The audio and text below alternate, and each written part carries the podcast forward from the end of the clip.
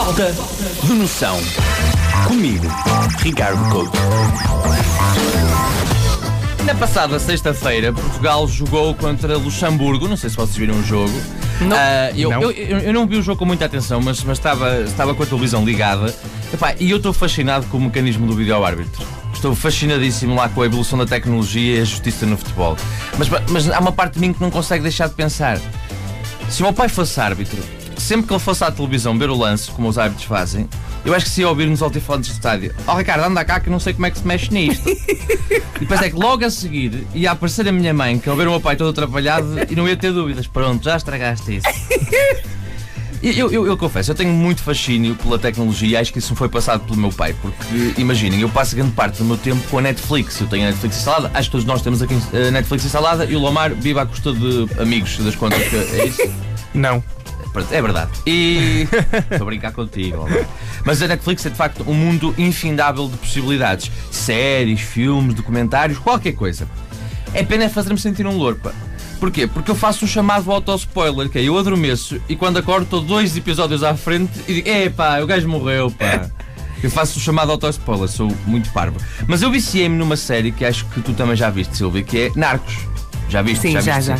Pá, que é uma série, para quem não conhece, sobre o mundo da droga na Colômbia nos tempos de Pablo Escobar.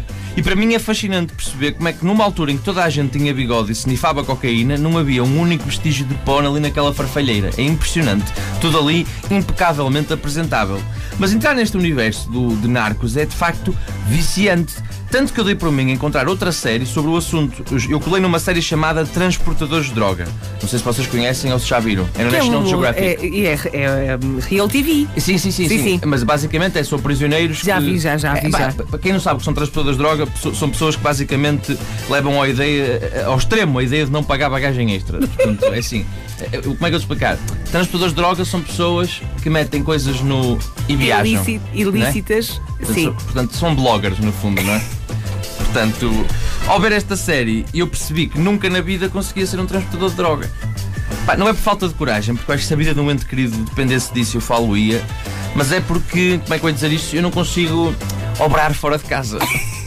É assim, se eu fosse transportador de droga, eu teria de ir à Colômbia abastecer, mas vir evacuar a Gondomar. O que me impede de ser um transportador de droga não é uma posição ética, é mesmo prisão de ventre. Porque sempre que vejo reclame com uma senhora a comer iogurtes diuréticos, acho que está ali a salvar alguém de cair no mundo da droga. Estou em crer que os bífidos ativos podem ser a metadona dos tempos modernos. Sabem aquele relógio que nos anúncios aparece sempre na barriga da senhora? Sim, sim. Isso deixa-me bem desconfortável. Deixa-me bem desconfortável, porque eu fico a achar que o meu está alinhado com um fuso horário diferente.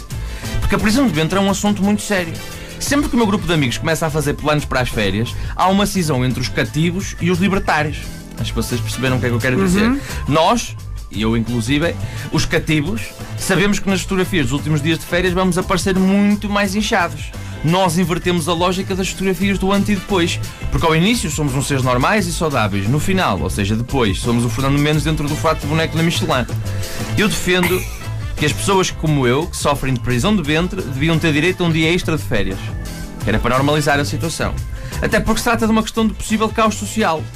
Eu acho que este assunto é tão importante que a próxima guerra mundial, a terceira guerra mundial, vai ser causada entre pessoas que conseguem fazer fora de casa e as que têm de fazer quilómetros de agonia para se aliviar. E já sabe quem é que vai ganhar. São os que conseguem fazer fora de casa.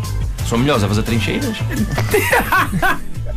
Portanto, como podem ver, o falta de noção é ético e múltiplo nas suas abordagens. Porque hoje, uma frase que eu nunca pensei dizer na, na minha vida, que é Meus intestinos, que falta de noção.